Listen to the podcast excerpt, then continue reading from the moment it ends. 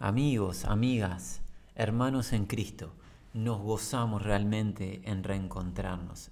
Eh, literalmente es motivo de alegría para nosotros poder participar de estos encuentros digitales mediante estos audios, estas grabaciones y juntos considerar la verdad de nuestro Señor. Trae mucho gozo y aliento a nuestras vidas.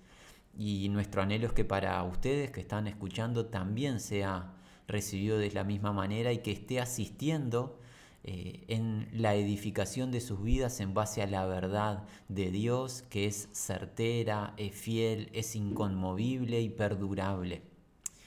Si ustedes tienen a bien recordar, hemos estado cubriendo por algunos audios la doctrina del trato al prójimo adverso.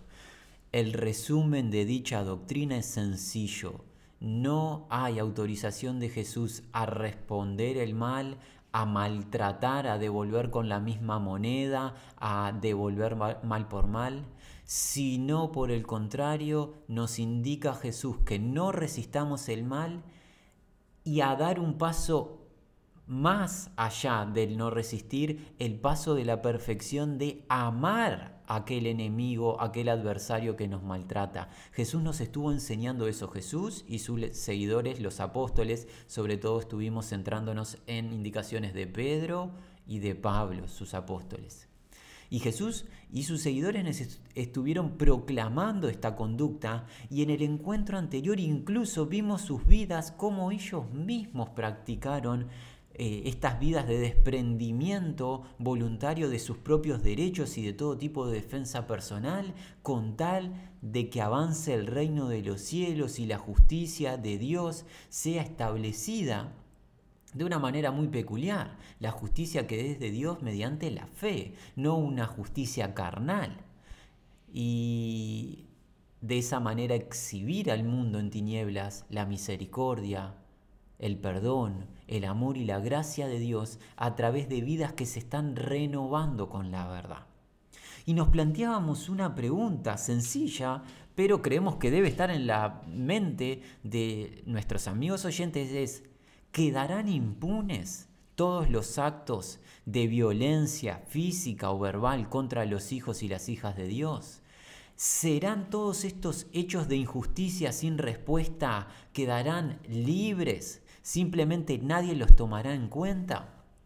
¿Habrá en algún momento en la historia alguna situación en la que se juzguen dichos hechos? Bueno, la respuesta podría ser sencilla, una respuesta corta y sencilla, pero nos empobrecería en cuanto al conocimiento de la verdad. Nosotros, en el temor del Señor, creemos conveniente dedicar algún audio en poder dar un panorama básico del consejo profético acerca de Dios, su reino, su plan eterno y su justicia perdurable y eterna. Necesitamos retrotraernos en el tiempo para luego responder dicha pregunta de si habrá o no justicia, si habrá o no paz en esta tierra, si habrá lo que se pide hoy, clama hoy de parte de personas, muchas no conocen a Dios, de justicia, supuesta justicia social, justicia eternal.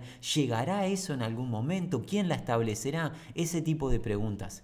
Bueno, antes de responder eso, necesitamos introducirnos en el tema reino de Dios. Tema que hemos cubierto tiempo atrás cuando juntos vimos las promesas del Evangelio, pero es tan importante que es oportuno refrescarlo. Y no podemos hacerlo si Dios no nos asiste. Para eso vamos a encomendarnos. Padre Santo y Justo, gracias porque nos permites compartir tu palabra. Tu palabra es un tesoro, es un tesoro mucho más grande incluso de lo que comprendemos.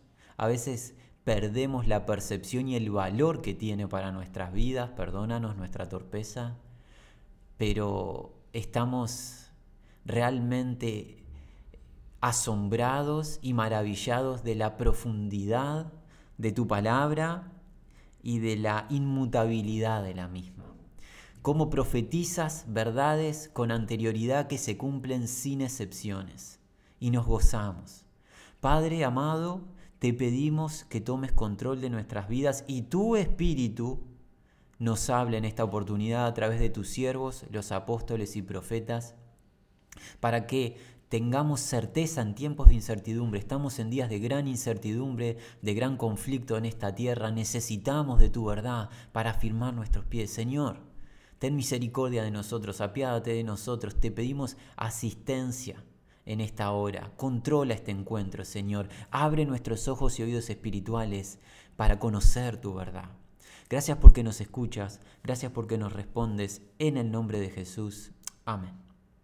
Amigos, tenemos una invitación para hacerles, la cual es ir al Antiguo Testamento, al libro de Segunda de Samuel, al capítulo 7, para recibir tres promesas del Evangelio, tres promesas en una. Dios a través de uno de sus siervos, el profeta Natán, le promete al rey David, al rey de los judíos, aquel varón conforme a su corazón que Dios había establecido como gobernador sobre su nación, le hace tres promesas. Las leemos en 2 de Samuel, capítulo 7, a partir del versículo 12.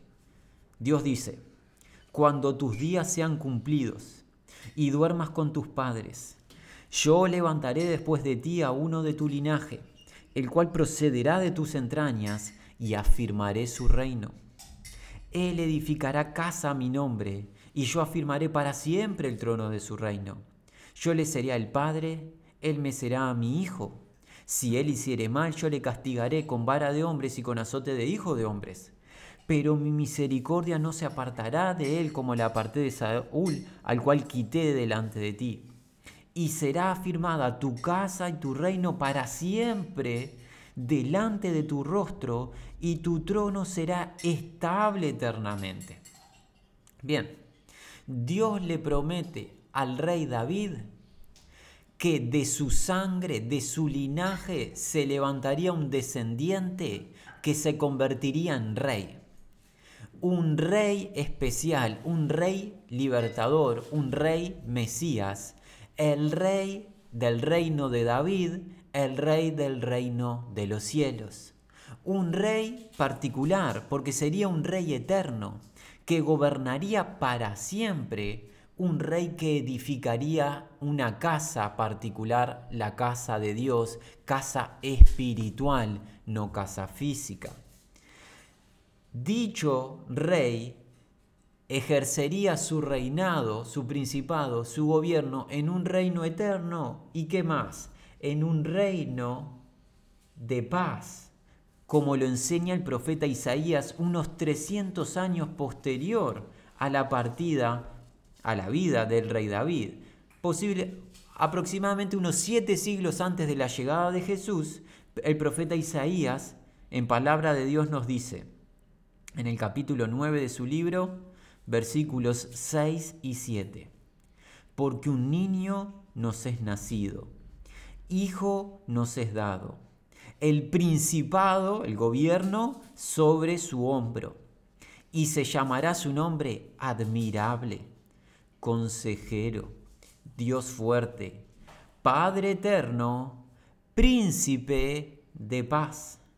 Lo dilatado de su imperio y la paz no tendrán límite sobre el trono de David y sobre su reino, disponiéndolo y confirmándolo en juicio y en justicia desde ahora y para siempre. El celo de Jehová de los ejércitos hará esto.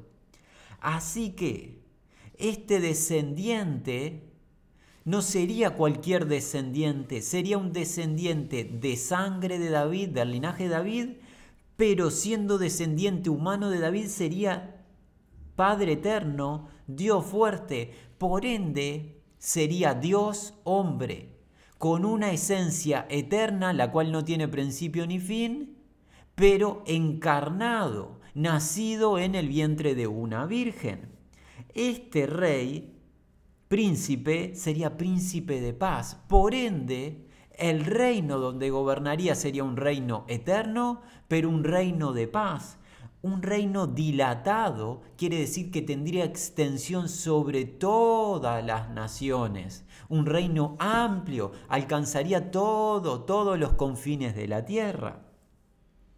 ¿Y qué más?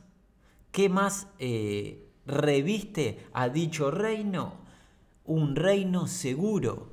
¿Por qué? Porque en el capítulo 35 del libro de Isaías se nos profetiza en el versículo 8 y 9, habrá allí calzada y camino, será llamado camino de santidad.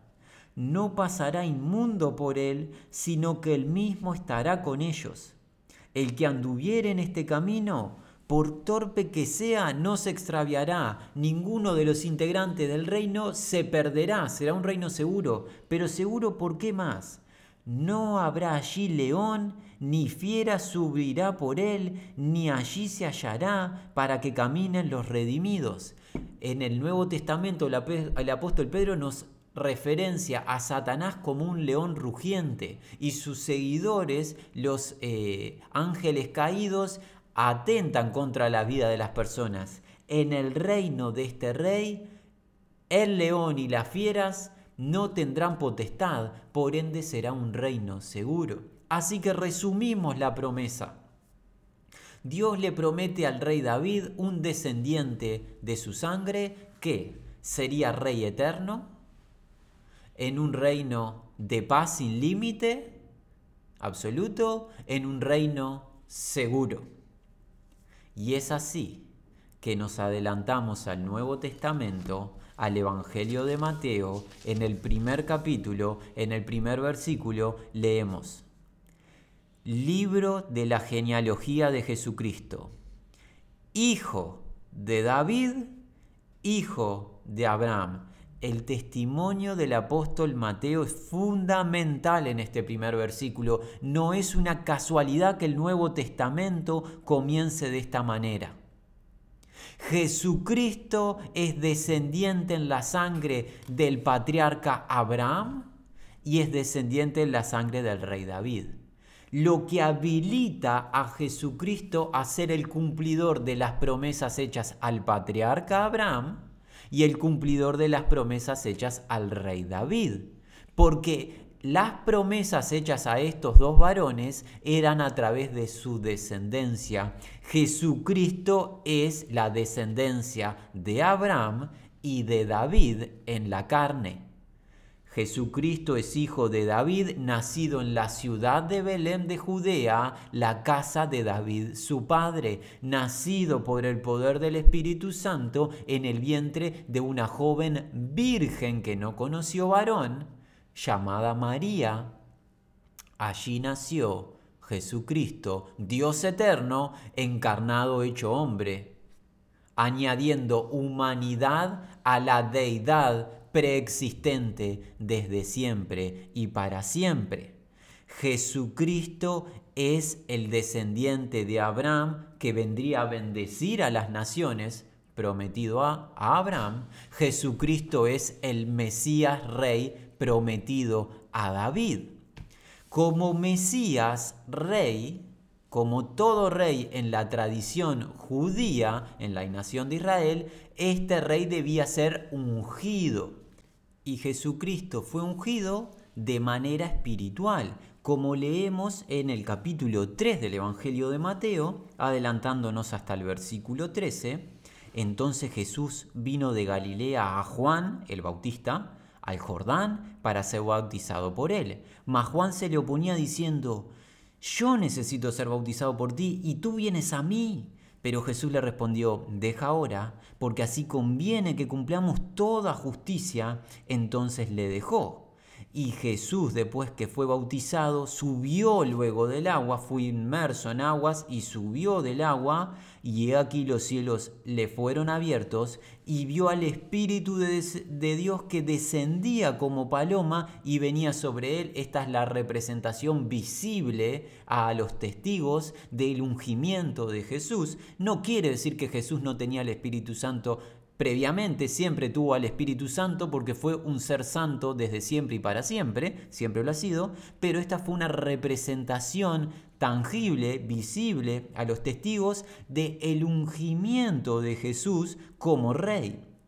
Un ungimiento espiritual y vio al Espíritu de Dios que descendía como paloma y venía sobre él. Y hubo una voz de los cielos que decía, este es mi Hijo amado, en quien tengo complacencia. Ungir.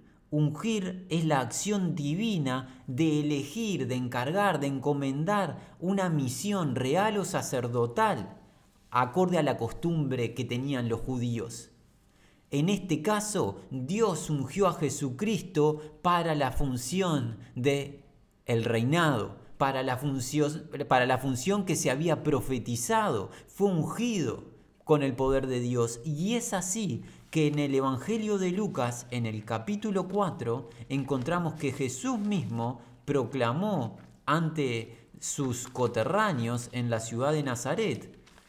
Vamos a adelantarnos a Lucas capítulo 4. ¿Qué dijo Jesús? Versículo 18. El Espíritu del Señor está sobre mí por cuanto me ha ungido para dar buenas nuevas a los pobres, me ha enviado para sanar a los quebrantados de corazón, a pregonar libertad a los cautivos y vista a los ciegos, a poner en libertad a los oprimidos, a predicar el año agradable del Señor. Y enrollando el libro le dio al ministro y se sentó, y los ojos de todos en la sinagoga estaban fijos en él y comenzó a decirles, hoy se ha cumplido esta escritura delante de vosotros. Vemos al rey ungido espiritualmente. Ahora vemos al rey llamando a las personas a ingresar al reino. ¿En dónde? En el Evangelio de Mateo, en el capítulo 4 en el versículo 17, este es el primer registro del apóstol Mateo de una declaración pública de Jesús. Lo que Mateo registra por primera vez de declaración de Jesús. Mira qué peculiar la palabra que Jesús utiliza, la primer palabra. Mateo 4, 17. Desde entonces comenzó Jesús a predicar y a decir, arrepentíos, porque el reino de los cielos se ha acercado. Jesús llamaba a las personas para que ingresen a su reino mediante el llamado al arrepentimiento, al reconocimiento del estado de pecado natural que tenemos las personas, al ponernos de acuerdo con Dios en dicho diagnóstico y a volvernos de nuestros caminos y volvernos al Señor y a la obediencia a su verdad y a la confianza y fe en Cristo Jesús. El rey proclamaba a las personas que ingresen a su reino mediante el arrepentimiento de su estado de pecado y la fe en él. Para ser más precisos tenemos que declarar que los integrantes del reino de los cielos ingresan al reino a través del ungimiento, del Espíritu Santo y eso no se realizó sino hasta el día de Pentecostés. Si por favor eh, tomamos un segundo y ah, nos adelantamos al libro de los Hechos, en el capítulo 1, Jesús dijo,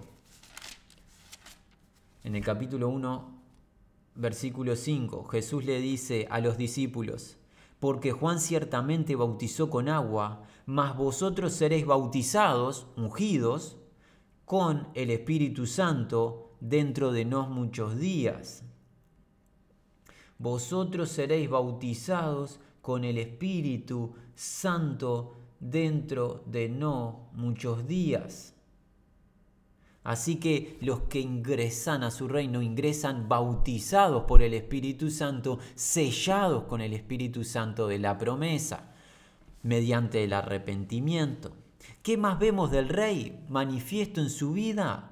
Bueno, vemos la proclamación de su ley, la constitución del reino de los cielos y la descripción de la conducta de vida de los integrantes de dicho reino. ¿Dónde? en el tema que estamos tratando hace tantos audios, en el Sermón del Monte. Desde el capítulo 5 de Mateo hasta el capítulo 7, Jesús nos está enseñando las características de los integrantes de su reino que comienzan de una manera particular. Capítulo 5, versículo 3, bienaventurados los pobres en espíritu, los que se quebrantan, se humillan ante Dios reconociendo de su estado de pecado. ¿Por qué? Porque de ellos es el reino de los cielos. Y luego nos sigue contando las características y nos empieza a legislar la ley porque todo reino tiene una constitución, una un, un, cuerpo de leyes, el consejo de Dios, que es lo que Jesús nos está enseñando encuentro tras encuentro. Vemos al rey ungido con poder de manera espiritual, Vemos al rey llamando a las personas a que ingresen a su reino mediante el arrepentimiento y el derramar del Espíritu Santo, que llegó un poquito más adelante, luego de la ascensión de Jesús a los cielos. Vemos a el rey proclamando la legislación de su reino en el sermón del monte. Y ahora tenemos que empezar a ver el cumplimiento de lo que se había anticipado en la promesa. Habíamos visto que este reino sería un reino eterno, un reino de paz, un reino seguro. Bien, vamos a ver acerca del reino seguro. ¿Por qué es un reino seguro? Es un reino seguro porque este rey ha vencido a todos nuestros enemigos espirituales y mediante la proclamación de sus buenas nuevas o su evangelio, los seres humanos pasan de la potestad, de la autoridad y dominio de las tinieblas satánicas a la luz admirable de Dios. El apóstol Pablo nos enseña eso, por ejemplo, en el libro de Colosenses. En el capítulo 1 de Colosenses, Pablo nos dice, Vamos a leer versículo 12, con gozo, dando gracias al Padre que nos hizo aptos para participar de la herencia de los santos en luz, el cual nos ha librado de la potestad de las tinieblas y trasladado al reino de su amado Hijo, en quien tenemos redención, liberación por su sangre, el perdón de pecados este es un reino seguro porque Cristo Jesús ha vencido a todos nuestros enemigos espirituales, a Satanás, el príncipe de la potestad del aire, perdón, el líder del reino de las tinieblas, le ha vencido y al séquito de Satanás, seguidor, los ángeles caídos, a todos ellos le venció y mediante la proclamación de las buenas nuevas, Dios derrama fe en los oyentes y una vida en tinieblas encadenada espiritualmente al pecado, atada y gobernada por el pecado, al creer en Jesús, al instante es liberada de dichas cadenas espirituales y pasa al reino de la luz y Satanás no puede hacer nada por ello. Por ende, es un reino seguro porque Jesús venció a nuestros enemigos espirituales. Es un reino de paz. ¿Por qué? Porque Jesús conquistó la paz mediante el derramar de su sangre reconciliándonos con Dios y es el príncipe de paz prometido. Este príncipe de paz, él mismo obtuvo la paz mediante la reconciliación con Dios. Y esto lo encontramos aquí mismo en el libro de Colosenses, pero unos versículos más adelante. Vamos a leer de corrido desde el versículo 15, y Él es la imagen del Dios invisible, Jesús, el primogénito, quien tiene la preeminencia de toda creación, porque en Él fueron creadas todas las cosas, las que han en los cielos y las que hay en la tierra. Jesucristo es el logos viviente de Dios, la palabra creadora, es la fuente de la creación de Dios, es el medio de creación de todas las cosas. Visibles, invisibles, sean tronos, sean dominios, sean principados, sean potestades, todo fue creado por medio de Él y para Él. Y Él es antes de todas las cosas y todas las cosas en Él subsisten o se sostienen por Él. Jesús e, es, esa fuerza absoluta que mantiene en pie todas las cosas. Y Él es la cabeza del cuerpo, que es la iglesia, el que es el principio, el primogénito de entre los muertos, para que en todo tenga la preeminencia, por cuanto agradó al Padre que en él habitase toda plenitud. Atentos. Y por medio de él, ¿de quién? De Jesucristo, de quien el apóstol Pablo está hablando, por medio de él reconciliar consigo todas las cosas, así las que están en los cielos, perdón, así las que están en la tierra como las que están en los cielos, haciendo la paz mediante la sangre de su cruz. Y a vosotros también, que erais en otro tiempo extraños y enemigos en vuestra mente haciendo malas obras, ahora os ha reconciliado reconciliado, perdón, en su cuerpo de carne por medio de la muerte para presentaros santos y sin mancha, irreprensible delante de él, si en verdad permanecéis fundados y firmes en la fe y sin moveros de la esperanza del Evangelio que habéis oído, el cual se predica en toda la creación, que está debajo del cielo, la cual yo, Pablo, fui hecho ministro. Así que Cristo ha conquistado la paz mediante la reconciliación con Dios por el derramar de su sangre, ya que tú, amigo oyente, y sobre todo quien hoy está hablando, éramos enemigos de Dios en nuestra mente a través de nuestro estado corrupto de malicia, estado natural de pecado con el que hemos nacido infectados en esta tierra, Éramos enemigos del Dios tres veces santo, pero Cristo Jesús, el Cordero de Dios que vino a quitar el pecado del mundo, al derramar su sangre en la cruz del Calvario, satisfizo la ira de Dios y nos reconcilió con Dios el Padre de una vez y para siempre. Esa es la paz perdurable, es la paz espiritual en la cual estamos firmes sin movernos y eso es motivo de gozo, dado que el reino de Dios no es justicia, no es comida, perdón, ni bebida, sino justicia, paz y gozo en el Espíritu Santo. Y nos queda un punto más y es la declaración de que es un reino eterno es un reino eterno porque se basa en el poder de la vida sobre la muerte, que es lo que Cristo conquistó al morir y resucitar de entre los muertos, como lo enseña el apóstol Pablo en 2 de Timoteo. En 2 de Timoteo en el capítulo 1, Pablo nos dice, a partir del versículo 8, por tanto, no te avergüences dar testimonio de nuestro Señor, ni de mí, preso suyo, sino participa de las aflicciones por el Evangelio según el poder de Dios, quien nos salvó y llamó con llamamiento santo, no conforme a nuestras obras, sino según el propósito suyo y la gracia que nos fue dada en Cristo Jesús antes de los tiempos de los siglos pero que ahora ha sido manifestada por la aparición de nuestro Salvador Jesucristo, el cual quitó la muerte, la hizo un lado, y sacó a luz o reveló, exhibió, presentó públicamente la vida y la inmortalidad por el Evangelio, por la proclamación de su cruz, las buenas noticias. Cristo Jesús exhibió la inmortalidad, ya que Él se murió una vez y resucitó de los muertos y no se vuelve a morir. Es el Señor de la resurrección y todo aquel que cree en Él no morirá eternamente.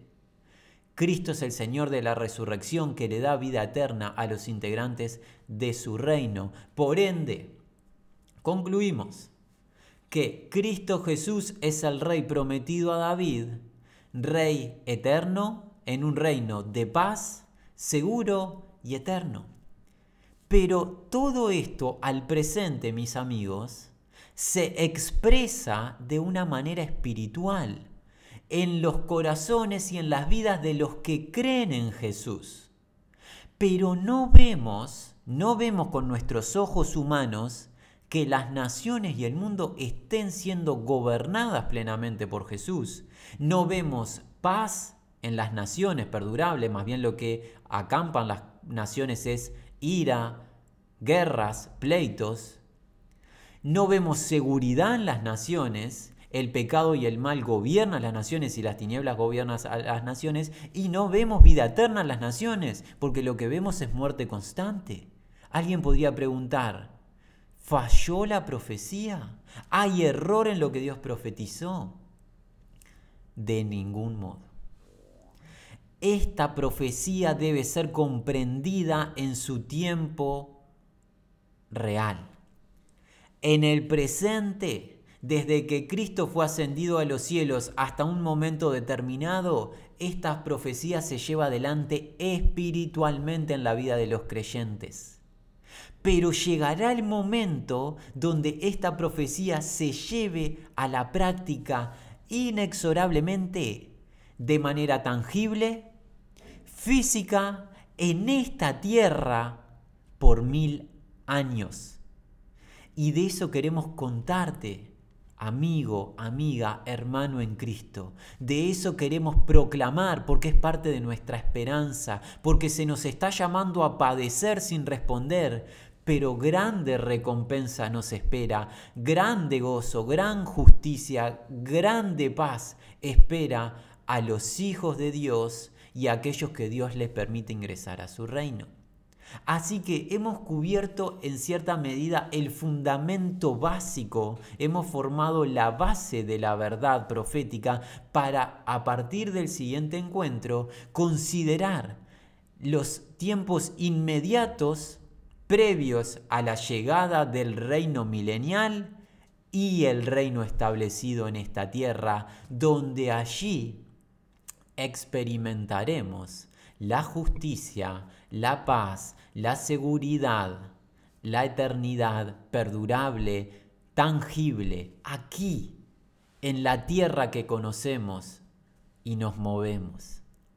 Queda la invitación abierta, amigos. Ha sido la introducción. Es nuestro anhelo que estas palabras hayan cabida en tu corazón y hoy conozcas un poco más a quien te ha llamado conozca que Jesús no es simplemente un buen hombre, es Dios hombre, pero es Dios rey, Dios eterno, Dios fuerte, príncipe de paz, el rey prometido, el Mesías rey que está reinando hoy y va a reinar a todas las naciones, como lo veremos más adelante. Amigos, es nuestro anhelo que el Dios de los cielos y la tierra revele estas verdades a tu corazón y tú te puedas gozar en ella en medio de la aflicción y los padecimientos.